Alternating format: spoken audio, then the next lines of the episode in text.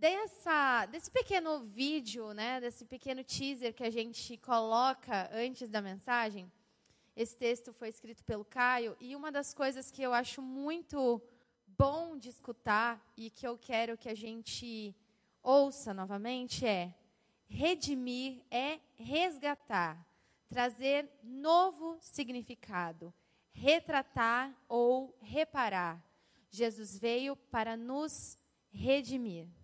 Jesus veio para nos redimir. Então, toda essa série, ela é baseada nesse movimento que Jesus pode fazer com quem nós somos de fato, com o que nós somos por dentro. Ele consegue pegar essa matéria bruta que nós somos, essa matéria perdida, essa queda, essas emoções caídas, e ele consegue redimir, retratar, trazer novo significado.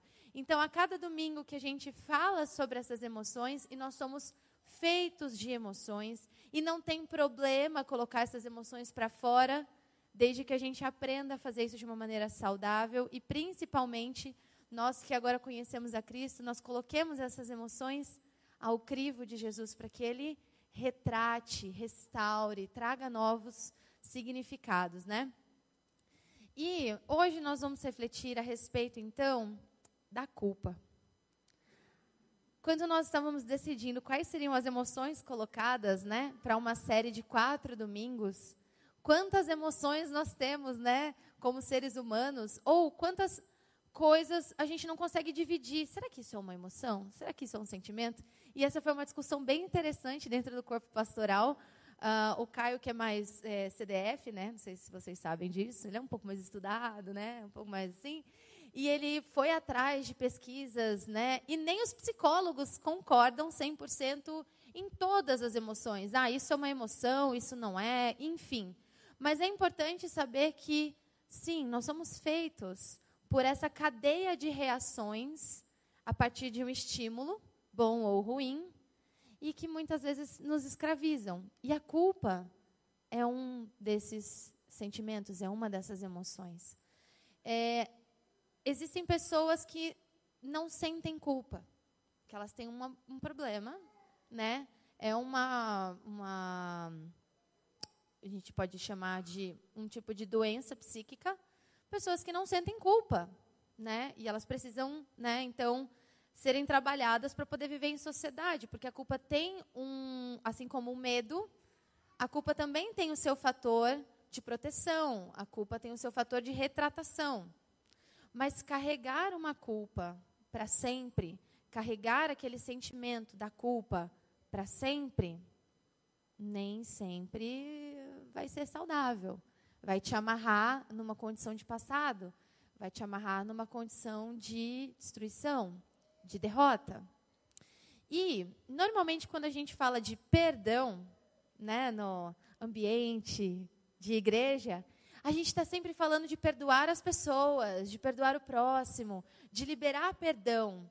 Mas você já se viu em alguma situação da sua vida em que você não consegue se perdoar? Que você não consegue colocar você como uma pessoa que precisa ser perdoada? Existe alguma culpa que você carrega e que te impede de seguir adiante? É sobre isso que nós vamos conversar hoje. E eu te convido para ler comigo o Evangelho de Jesus segundo João, capítulo 8. Nós vamos ler uma história que está dos versículos 1 ao 11. Uma história bem conhecida, mas uma leitura um pouquinho longa. Então, peço que os irmãos acompanhem comigo. E irmãs também. Versículo 1. Jesus, porém, foi para o Monte das Oliveiras. Ao amanhecer, ele apareceu novamente no templo onde todo o povo se reuniu ao redor e ele se assentou para ensiná-lo. Os mestres da lei e os fariseus trouxeram-lhe uma mulher surpreendida em adultério. Fizeram-na ficar em pé diante de todos e disseram a Jesus: Mestre, essa mulher foi surpreendida em ato de adultério. Na lei de Moisés, a lei de Moisés nos ordena apedrejar tais mulheres. E o Senhor, que diz? Eles estavam usando essa pergunta como uma armadilha a fim de terem uma base para acusá-lo. Mas Jesus inclinou-se e começou a escrever no chão com o dedo. Visto que continuavam a interrogá-lo, ele se levantou e lhes disse: Se algum de vocês estiver sem pecado, seja o primeiro a tirar a pedra nela.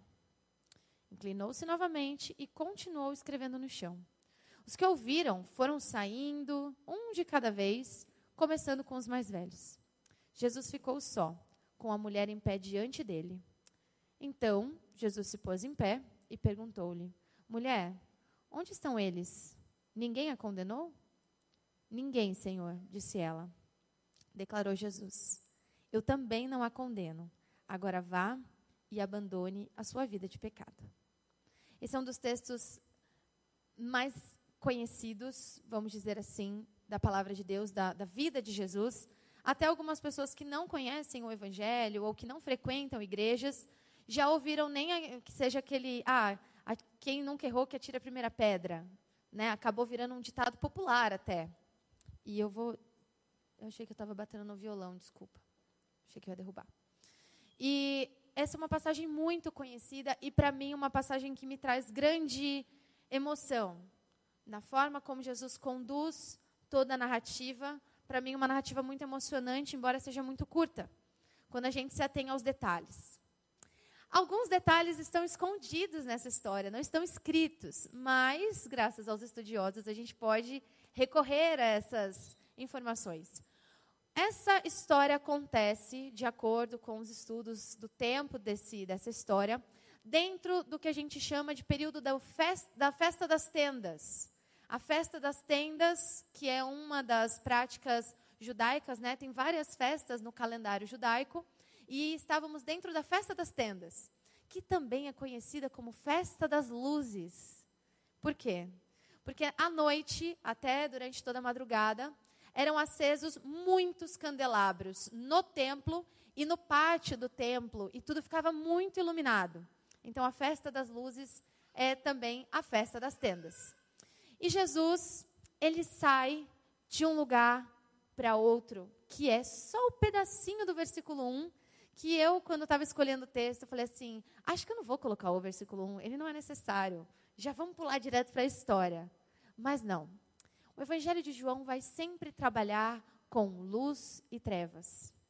E nós estamos na festa das luzes. Mas nós temos luzes acesas num lugar de escuridão. E nós temos a madrugada escura com aquele que é a luz do mundo. Olha só quantas coisas acontecendo que passam batido nesse cenário. Jesus sai do Monte das Oliveiras, o versículo 1 fala que ele estava lá orando, tendo seu momento com o Senhor, seu Pai. E ele sai do Monte das Oliveiras, que é onde Jesus aceita o seu destino, é onde Jesus aceita entregar a sua vida, é onde Jesus reconhece a sua necessidade de entregar a sua vida e ir até o final do seu ministério, ir até a paixão. Ele sai desse lugar que estava escuro e vai para o templo, para o pátio do templo. E nós talvez a gente queira pensar, não, mas o templo é um lugar legal. Nesse caso, não. O templo é o lugar onde Jesus não era bem aceito. O templo era o lugar onde Jesus era constantemente testado. O templo era um lugar de opressão, era um lugar de morte, era um lugar onde a vida era pesada. Então nós temos a luz do mundo em contraste com a luz falsa da opressão. E é nesse pátio que esses homens, fariseus, mestres da lei, trazem uma mulher arrastada, pega em adultério. E realmente esse texto existe, para vocês não falarem que eu estou escondendo informação. Em Deuteronômio 22, 22 e em Levítico 20, 10, existe uma ordenança bem clara que o casal que fosse pego em adultério deveria sofrer uma morte por apedrejamento. Né? É, sim, uma prática um tanto quanto bárbara, mas é real. Então, era melhor fazer tudo certo, né? Era melhor se manter correto. Mas e agora? Esses mestres, eles trazem só aquela mulher. E eu não vou aqui entrar em detalhes a respeito de por que, que eles trouxeram só a mulher. A questão é que eles queriam fazer uma justiça parcial se o casal fosse pego em adultério junto, os dois tinham que ir para o castigo. Aqui só um aparece. Só a mulher é arrastada. E diante disso, então, eu queria falar sobre alguns aspectos de culpa e perdão que saltam para nós nesse texto. O primeiro deles é que a nossa hostilidade, hostil, hostilidade, nos afasta do perdão e nos leva à incoerência. Versículos 5 e 6, vamos relembrar aqui comigo. A lei de Moisés nos ordena apedrejar tais mulheres. E o Senhor, o que diz? Versículo 6.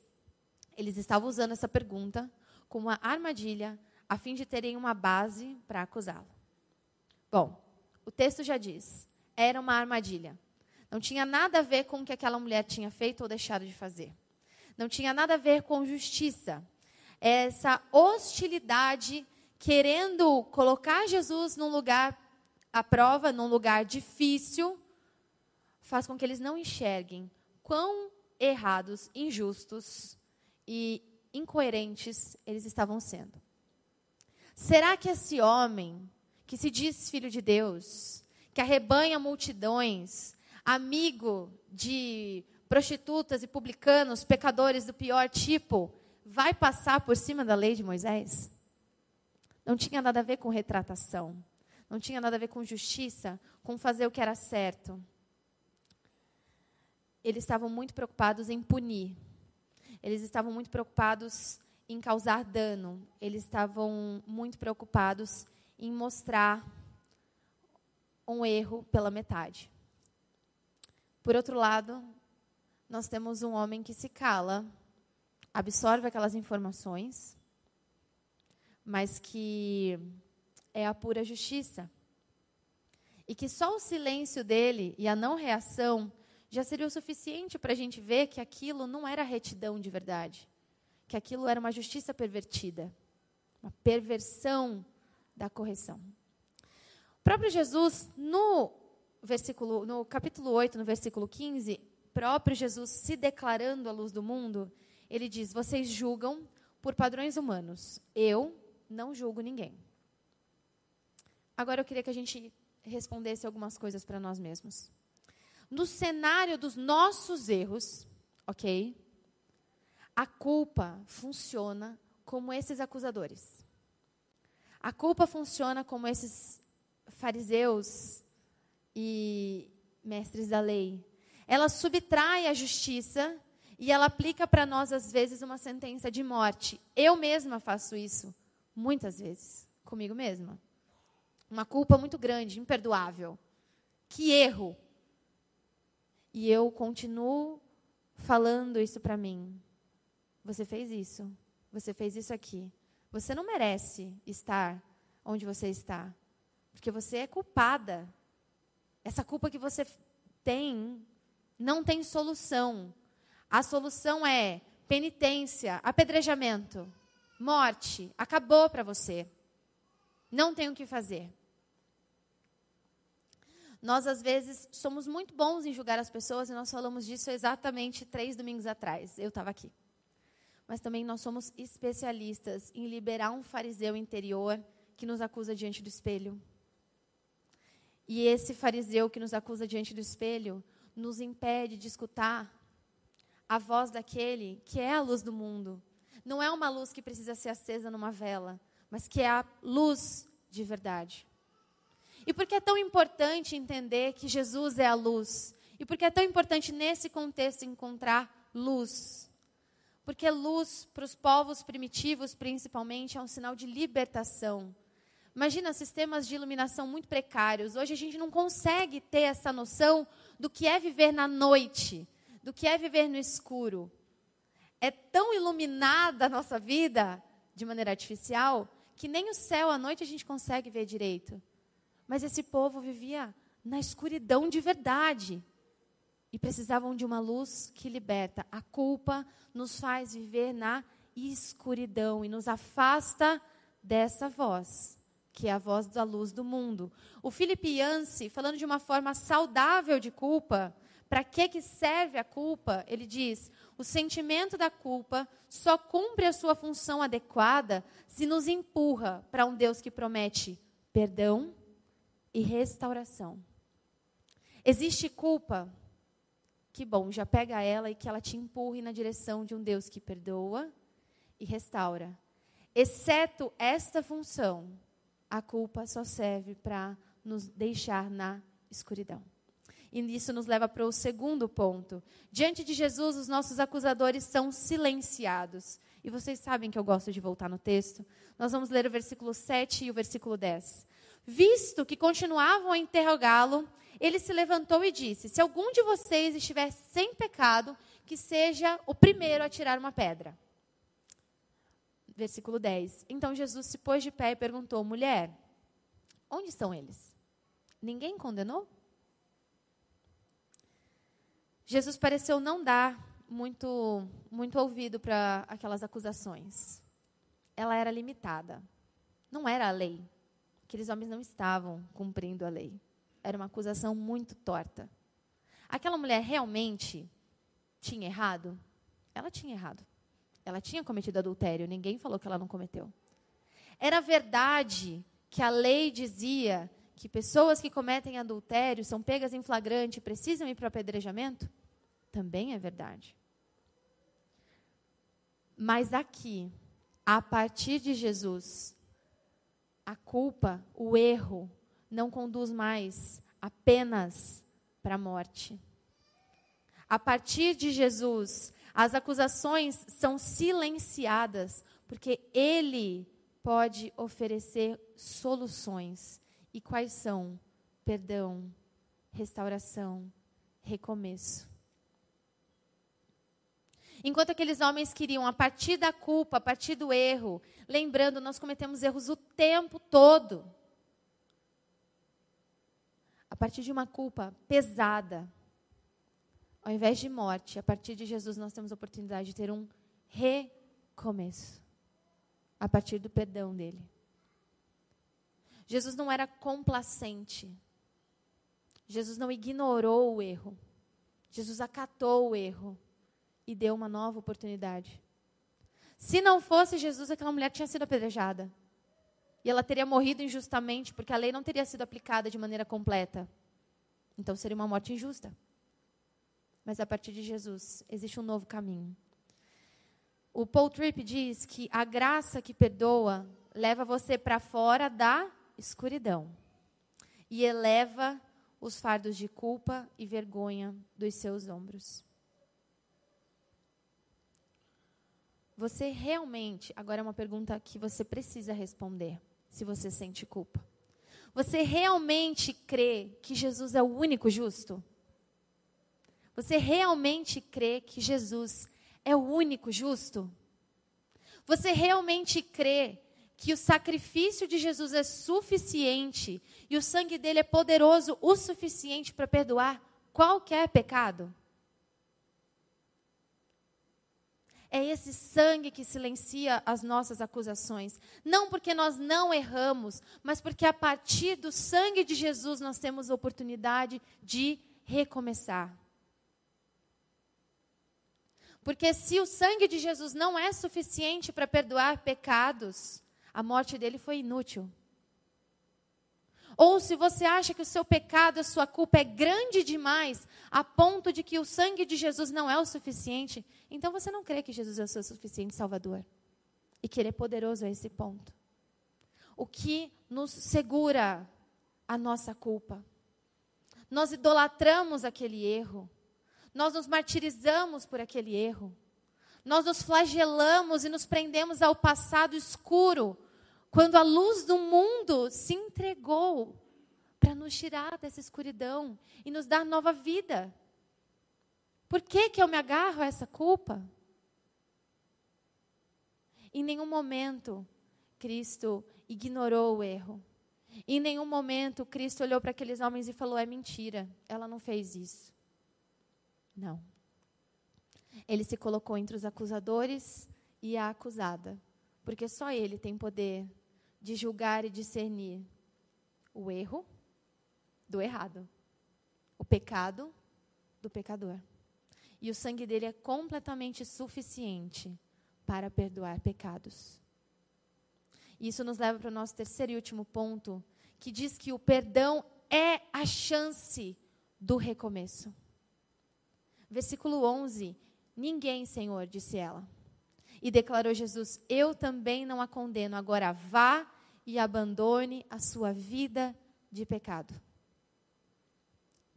Enquanto eu estudava para falar com vocês nesse domingo, tive algumas, alguns problemas. Tive alguns problemas com os estudiosos. Tive alguns problemas com os livros. Porque poucas pessoas querem falar e dissecar esse texto. Porque pelo menos três grandes teólogos que eu fui atrás desse texto dizem que o, que o texto é tão claro a respeito do que acontece que não tem muito o que explicar. Gente, teólogo adora explicar as coisas. Teólogo adora escrever bastante. E essa era uma das minhas problemáticas na faculdade, porque eu sou muito sucinta. Não para falar, falar eu falo bastante. Mas para escrever eu sou muito sucinta e muito prática. E os estudiosos falam: esse texto é tão claro, o que Jesus fez é tão claro, que qualquer pessoa que lê consegue entender o que aconteceu aqui. Então eu posso trazer um contexto histórico, eu posso trazer o um movimento da narrativa, mas o que acontece aqui é uma mulher sendo perdoada e a sua vida tendo um recomeço. É isso que acontece nesse texto.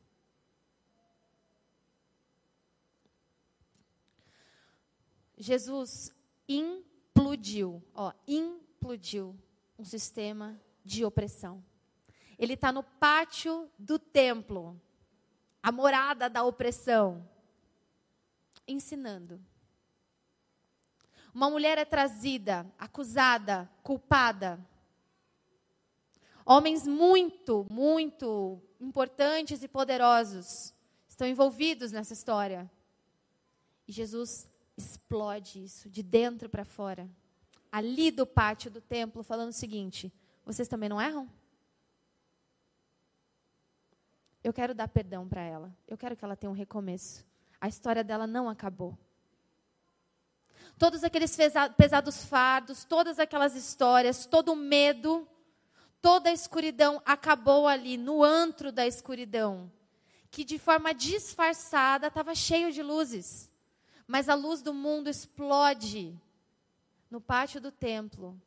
E a luz do mundo pode explodir daqui para fora, dizendo o seguinte: eu quero te dar uma nova chance. Para de voltar atrás de alguma coisa que eu já perdoei. Eu já derramei o meu sangue por você. Eu já te dei o perdão para isso. Agora siga nova vida. E é interessante que o Brennan Manning fala, não é a frase que eu vou falar agora, não passa, mas ele diz que o perdão precede o arrependimento. Cristo nos perdoa antes de nós irmos em direção à nova vida. Nós estamos no escuro. Nós estamos no escuro da culpa, dos nossos erros. Como é que a gente vai enxergar um novo caminho? Então, o perdão que provém da luz do mundo abre os nossos olhos, ilumina o nosso caminho para que a gente possa fazer a conversão. Literalmente isso, arrependimento é uma conversão. É trocar de rota. Ele oferece perdão antes do arrependimento. Qual o nosso papel?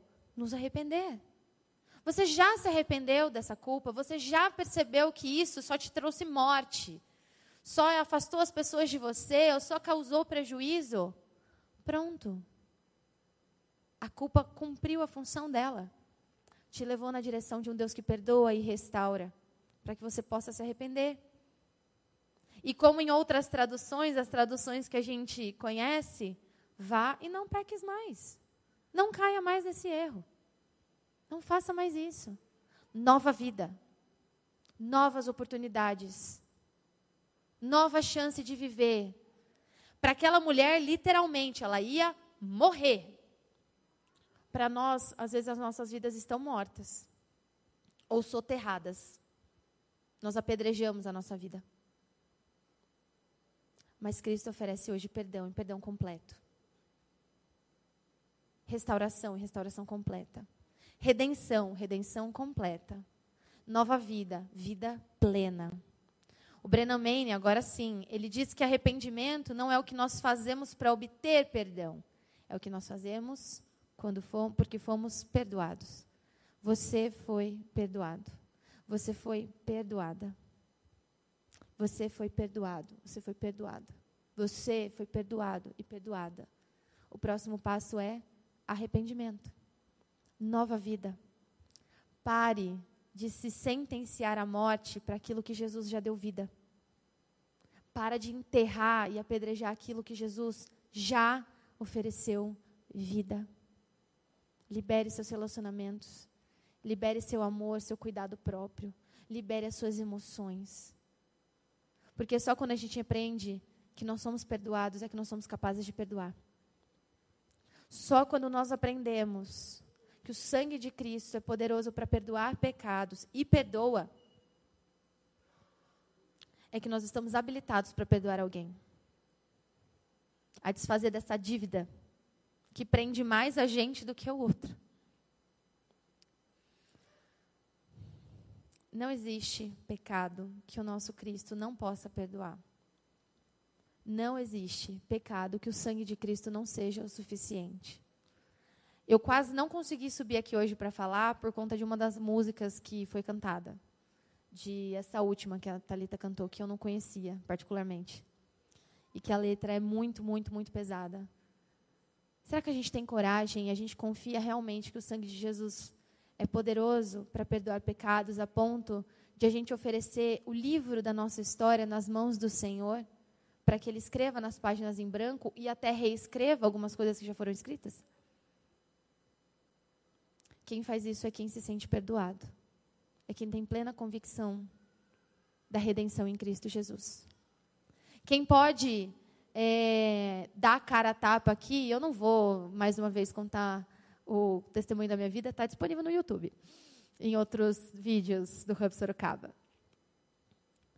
Mas eu, por muitos anos, carreguei a culpa de achar que eu nunca mais poderia ter uma família.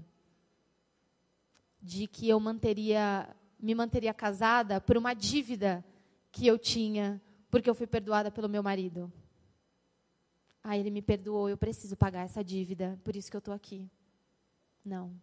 Hoje, dia 21 de novembro de 2021, eu digo que eu estou aqui porque Cristo me deu uma nova chance. Porque Cristo olhou para mim e falou assim: a sua vida não acabou. A sua família não acabou. Você não precisa mais carregar a vergonha. Você não precisa ter medo do seu passado. Porque o meu sangue já cobriu o seu passado. E o que as pessoas pensam ou deixam de pensar a respeito do seu passado não tem a ver com quem você é hoje. Todos os meus acusadores foram silenciados na cruz de Cristo. Todos os seus acusadores foram silenciados na cruz de Cristo. Aceite esse amor, aceite esse perdão. É tão difícil fazer isso. Mas se a gente não faz isso, significa que a gente não crê que o sangue de Jesus é poderoso para redimir e perdoar pecados. O perdão erradica o nosso passado e o Espírito transforma o nosso futuro. Enquanto tiver vida, tem futuro, tem sonho. Deus não te deu uma vida nova para você ficar se lamuriando pelo passado. Deus te deu uma vida nova para você sonhar e viver a partir de hoje. É hoje o dia que você vai aceitar esse perdão? Amém. Então, a partir de hoje, é nova vida. Vá, não peques mais. Vá e abandone a sua vida de pecado. Essa é a fala de Jesus.